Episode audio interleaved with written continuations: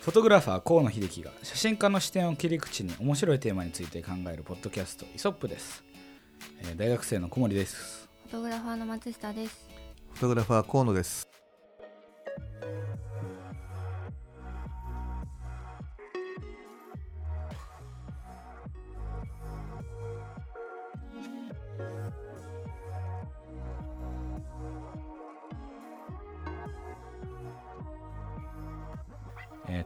今日は4月16日第28回目ですが、えー4月はあの師匠、えっと、お留守番状態あいないか。そうそう。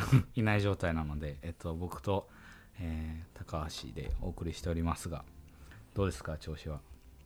いや結構なんか今日ちょうど収録してるのが4月の中旬。だね。中旬、いやだよね。頭だ頭か。うん、ほぼ頭。ほぼ頭なんですけど意外なんかここ最近ずっと雨降ってて意外と寒いっていうのであ確かにそうだね。そうそうそう春の服装で着てるはずなのになんか普通にコート欲しいとなったりするんで、確かに。夕そんな方は結構寒かったりしますね。はい。というわけなんですけど、えっと前回はまあ僕らのちょっとくだらないトークをしておりましたが今回は、えー初めてゲストに来ていただきました。はいあご紹介差し上げた方がよろしいでしょうか、えーっと今回のゲストは YouTuber でカチョック TV っていう名前で YouTube をやってるティナさんにお越しいただきました。あ、はい、こんにちは。こんにちは。ありがとうございます。いや僕らはなんか全然ねティナさんみたいな友達として関わらせてもらってる感じなんで あの急にお堅い感じになっちゃったんだけど、まあ、今日はあの YouTuber っていうことだったりあのロシアの方なので、えっと、日本語があまりにもうまいから聞いてる方はわからないかもしれないんですけど そこのバックグラウンドとかも含めていろいろ面白い話があるかなと思うのでぜひ、え最後まで聞いててください。よろしくお願いします。お願いします。楽しみです。いややっとできたね。いややっと。え、私ポッドキャスト今まで撮ったことがなくて全くやり方がわからない。間違えたら。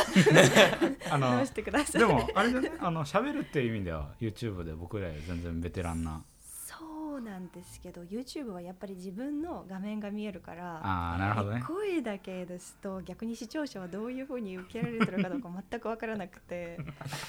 確かに。でもどうなんでし結構違いますよ。自分の画像が見えると見えないのは。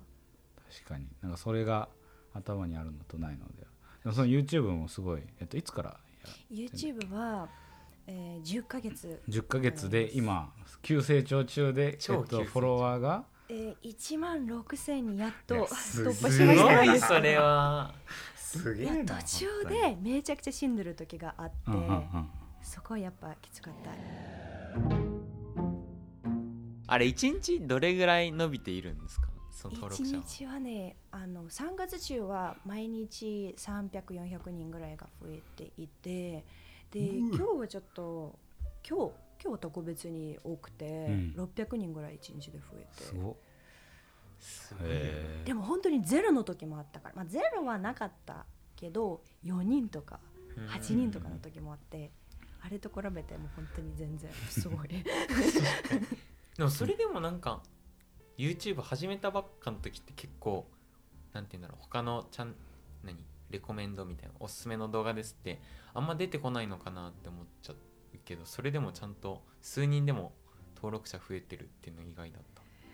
あまあ最初一番一番最初の頃は YouTube を始める時は何にもなしでゼロベースから始めるのは良くない。うんううん。ん最初は告知しないと友達に頼まないと あ本当に競争が激しいからうんーうんうん。今の時代は。はいだから友達にいっぱいフォローしてもらって。は いなるほどね。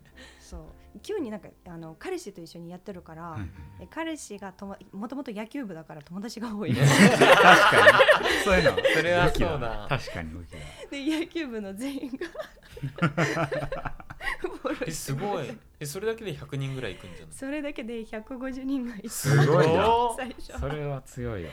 だけどその後はやっぱりジャンルはジャンルでうんうん。結構 YouTube はその視聴者はどういう人かっていうのを分析しないといけない、うん。なるほどね。で自分はどういう人間でどういう特徴を持ってどういう人に受けるか。うんうん。あとどういうジャンルで出してるどういう内容コンテンツを出してる、うんそれ本当になんか分析しないといけなくて、視聴者が受けそうなタイトルとかサムネイとかコンテンツを出さないと、なかなか伸びるのがきつい。えその内容はごめんなさい、えっと、その内容としては内容はねどういうコンテンツを作ってるんですか、えっとね、最初は彼氏と一緒にやってたので国際カップルっていうテーマでやってたんですけど、国際カップルっていあまりにも多くてうーん。で国際カップルで受ける動画は慣れ初めぐらいはいはい。あと自己紹介最初のそれ2作分だけ。それだけ。でそれ以外受けるやつは普通の日本人のカップルと一緒のコンテンツ、でも日本人のカカップルって山ほどあるんじゃないですか YouTuber は、うんいますねそことやっぱり競争するのはもうなんか本当に競争できなかったね、うん。多くて。だから途中でめちゃめちゃし死んだ。死んだ。チャンネルが。伸びなかっ伸びなくなってそそういうばっかりのを出し出していて車中泊行こうという日本半周しようっていうことになって、まあ、そしたらちょっとトラブル系になるんじゃないかなって。た そういうことね。なるほどね。思ってそこ行ったらいや実はうん国際カップルまだ良かったけどいやそこからちょっともうちょっと面白いのをやろうとして、日本半周録でそこは死にました。あーそこで伸びなくなそこで伸びなくなって、へしかもなんかそのトラブル動画旅行動画って作り方が多分まだそんなにうまくなかったはず、うんうんうんうんうん。でそこも競争はなんかフィットネス系とか旅行系とかうんうんうんカップル系って本当にしんどい。あとメイクアップ系とか、あなんかあるあるれですよやつでね。メイえっとなんだワークアウト YouTuber とかもうすごいですもんね。なんか。ワークアウトはめっちゃ多いよね、量が。そう、ん。そこでなんか変わったコンテンツを発信しないと、うんうんう本ん当に伸びないですね、なるほどね。今の時代えそもそもその YouTube をやろうっていうそのなんかふ踏切までのそのなんていうの話とかちょっと聞きたいんですけどなんでまず YouTube だったんですか？僕はこうなんかやろうと思った時に YouTube パッと思いつかなかったんですけどなんか元から興味あったとか？いやもともとから、まあ、日本にいる外国人だから、まあ、そういうことよくやってると思う。タレントやってたりとかモデルやってたりとか YouTube とかやってたりする人が多い。あ周りにじゃあすでにそういうことやってる人が数人あーまあそんなに多くなかったけど、まあ、やっぱりそのまた競争っていうんうんううん。ことになると、日本人で戦う日本にいるから日本人で戦うのはすごい厳しい。でも外国人はそもそも数が少ないから そっちのジャンルで戦えた方が 確か簡に単じゃん。でしかもその人数が少ないから、うんうんうん。なるほどね。でだから途中でそれに気づいてやっぱりそういうジャンルの方が楽だし競争も少ないし、うん。そっちに切り替えたらめちゃくちゃ伸び始めた。っていうな。それってこう国際カップルっていうのとこう日本に住んでる外国人っていうのはもう本当に全然別のジャンル。まあ全然、まあ、結構違うね。国際カップルは結局カップルですから。ああ、うん。まあでも類としては同じなんだ、うん、そうそうそう。見てる人たちとしては多分カップルと国際カップル見てる人はほぼ一緒。国際カップルはだって普通のカップル何が違う、まあまあ、違う違いが多いんですけどうん。なんで海外に住んでたら結構違うと思うけど、うん。でも日本に住んでる国際カップルはまあちょっと、なんかあの TikTok とかかな。でたまにあの国際カップルコンコンテンツでそれこそなんか文化が少しずつ違うみたいなねなんとかチェック面みたいなこう,、うんうんこういうことやったらどういう反応をするのかっていうのがこうでなんていうの文化によって違うみたいなのはよく見るけど、うんうんうん。それこそそれってなんとかチャレンジみたいなのがそれ設定されてるからであって YouTube とかでもっと自分たちで考えなきゃいけなくなるとそれだけだとやっぱり難しいとかある難しいと思うね。やっぱり特徴人間の特徴を出さないといけないね、うんうん自分でなるほど。その人のってこそう。とあー。だから国際カップルでいうと何が特徴かというと、まあ、彼女が彼氏が外国人だから、うんうんうんまあ結局そっち外国人うん系の YouTube になっちゃう。フォーカスが、まあ、うん今も一応国際カップルなんだけどアクセントはもうちょっとそっちに外国人で文化の違いになる、うんうんうんでカップルの中の文文化の違いだけじゃなくてもう文化の違い全体的うんうんに、なんかそれこそ今までやった中で一番面白かった企画とかって？一番面白かった企画は一番伸びなかった、あー、えー。あそれがその日本の旅のやつ？あ日本の話も面白いと思ったしあとは「お願いマッスル」ってあれ知ってるダンベルを何キロ持てるっていうアニメがあるんじゃないですか？知らないか？アニメであるんだ。でそういうアニメがあって、うんうんでそこのオープニングソングが面白くて、うんで彼氏が結構鍛えててそうでバキバキな人ですね。本当に筋肉マンチョで 同じような友達がいてそれ3人で歌おうぜっていうことになって、YouTube 撮ろう。うんうん。でなってめちゃめちゃ練習して、うんうん。で友達も呼んで友達も練習してくれてで彼がピアノも弾けるからすごい。な。ピアノも弾いてあとその動画のためにマイクとかあ,、えー。ああいうのも全部買って、えー、これでバズるぞって思ってまあちょっと考えが緩かったね。あでやってみたら意外と伸びなかったって 全然良くなかった。なるほどね。やっぱ YouTube はねなんか自分が面白いと思った動画とえー視聴者が面白いと思った動画は違うね。えその動画を作り始める頃っていうのは元からそのなんだろうムービー作る技術とかはあったの？それともやった。もうやりながら覚えたって感じ。やりながら覚えたんだけど、まあ、ちょっとインスタグラムで写真編集ぐらいはできてたけど、それぐらい。うーんいやなんか YouTube 最もうなんか出会った時から出会った時に最初に出会った時か。に YouTube 始めたっていうぐらいだったからその時からちゃんと YouTube 見てたんだけど、うんサムネイルが明らかに違うっていう。あ確かにそそうだね。の一番最初これはパワポで作ったのかみたいな。あの動画の中を一時停止してそこにこう文字を貼っつけただけみたいな、そんなサムネイルだったのに今はもう本当になんて言うんだろう。そこら辺によくおすすめ動画に出てくるようなサムネイルと同じようなうんサムネイルだから、あこれ全然違うなって最近すごく思う。編集に関しては一番最初の2本ぐらいは2日間ぐらい多分かかって1 本。あたり。分からなくて。しかも使ってるソフトは、Adobe Effects とかそういうちょっと優秀なソフトじゃなくて、ん。もうちょっと簡単なやつ、フィルモールというソフト。モーラとか。はいはいはい。ありますね。無料でそれでも1本、まあ、無料はあれウォーターマークがつくから。ついちゃうのか。そっか。じゃあそれのちゃんと買わないと。有料 で最初は本当に1本あたりは2日間とかかかってその後はちょっと慣れたら8時間かかってた、けど今は早っ。でも。8時間早い。えじゃない？だってそのや。結構長くない？あれ一本。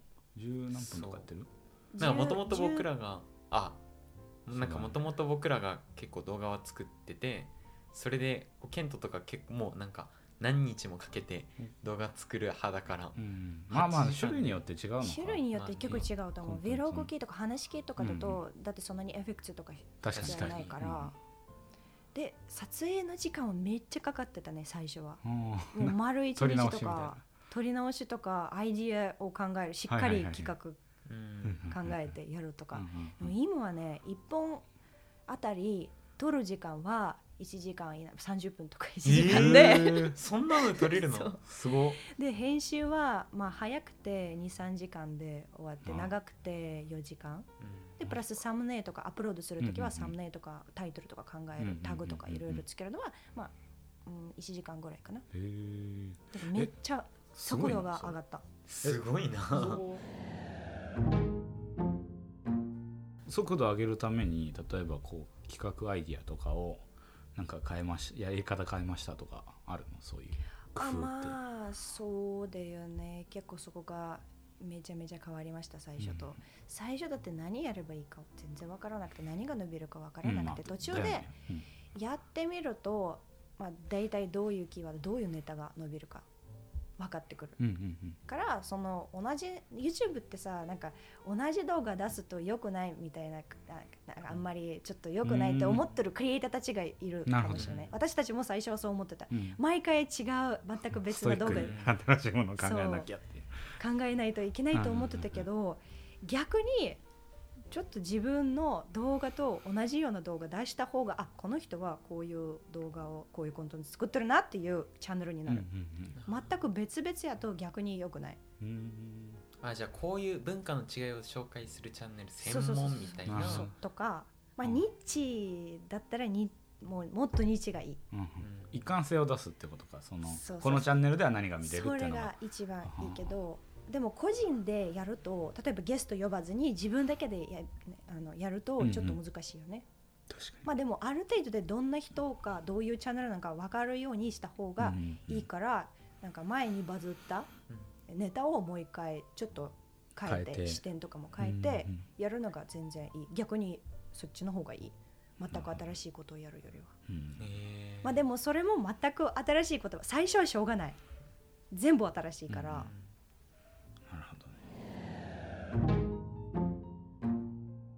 その例えばなんかこう全然 なんていうの自分の YouTube とは関係なくこういう YouTuber 好きとかってなんかおすすめあったら僕単純に教えてほしいんだけど。めちゃめちゃ好きな YouTuber がいてバッパショータっていううん。YouTuber なんですけどえーえっとねその人に憧れて日本半周旅行行ったの。写真学へー。めっちゃ動画がかっこいいで日本人で彼女がアイルランド人か、うんまあ、イギリス人かちょっと忘れちゃったんですけうんど、であ2ーこ人はうアウトドア系の人ですね。そうそうそうアウトドアだけじゃなくて車で住んでいる、うんうんうん。うんなんかワゴンみたいなの自分で作ってでそういう自由なライフスタイルを宣伝してるって感じ。あライフスタイル系 YouTuber ね。でもなかなか変わったライフスタイル。でその人のキャラとかもめちゃくちゃ明るくて あと動画の編集スキルがめちゃくちゃ良くて好き。へえすごいね。こういう人たちって自分たちで一からそれこそ勉強してやってるのかな？多分そうだと思うね。じゃあもう経験。経験しかないと思う。なるほどね。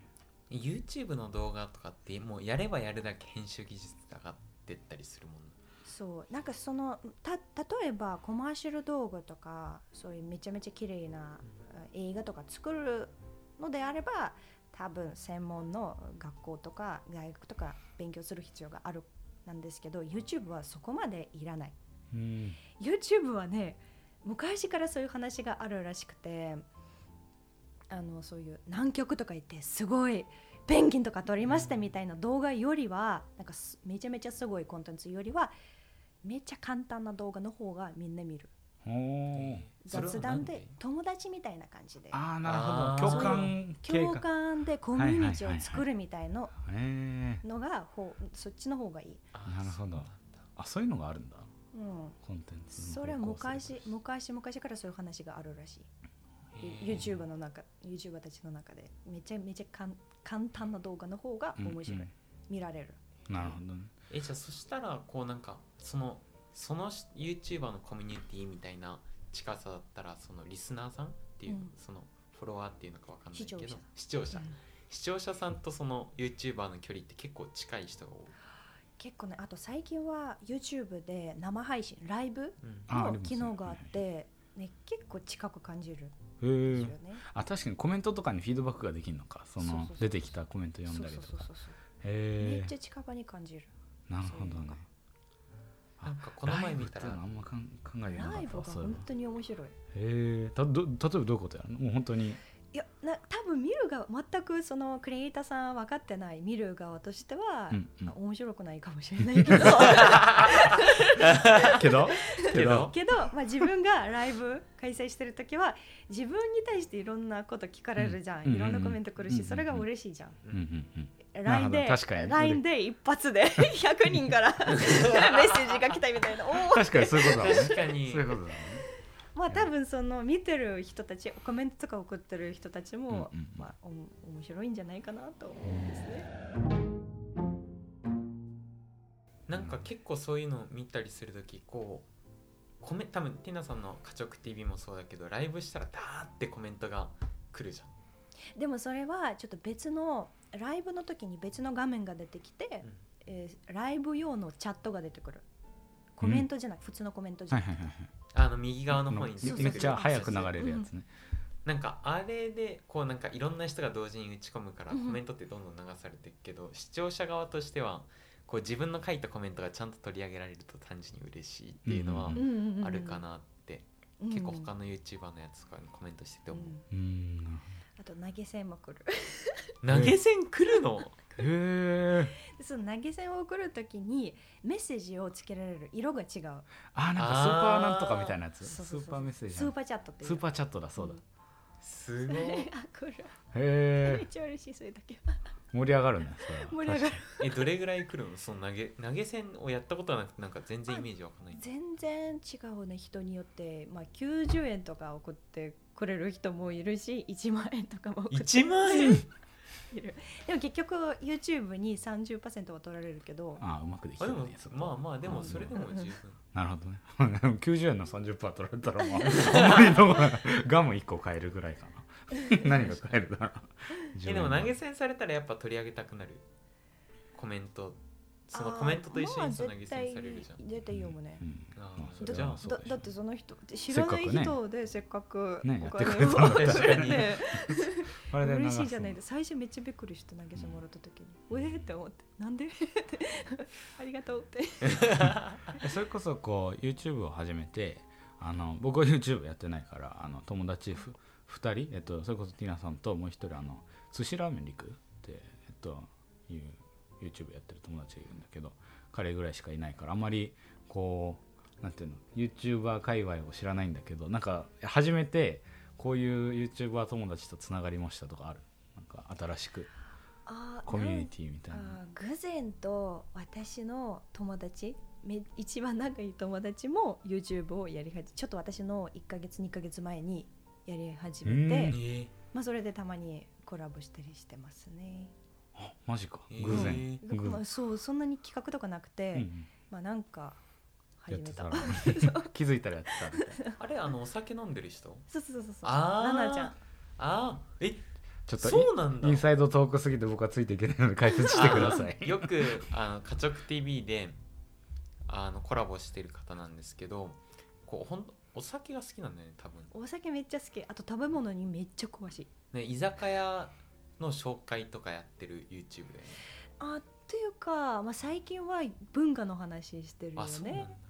何か食べながら飲みながらあそうそうそいい。喋るみたいな。うもう本当におつまみとビール片手にみたいなそういううんうんうん YouTube の。じゃあ本当にもう共感コンテンツがうん強いんだね。そう。うーん。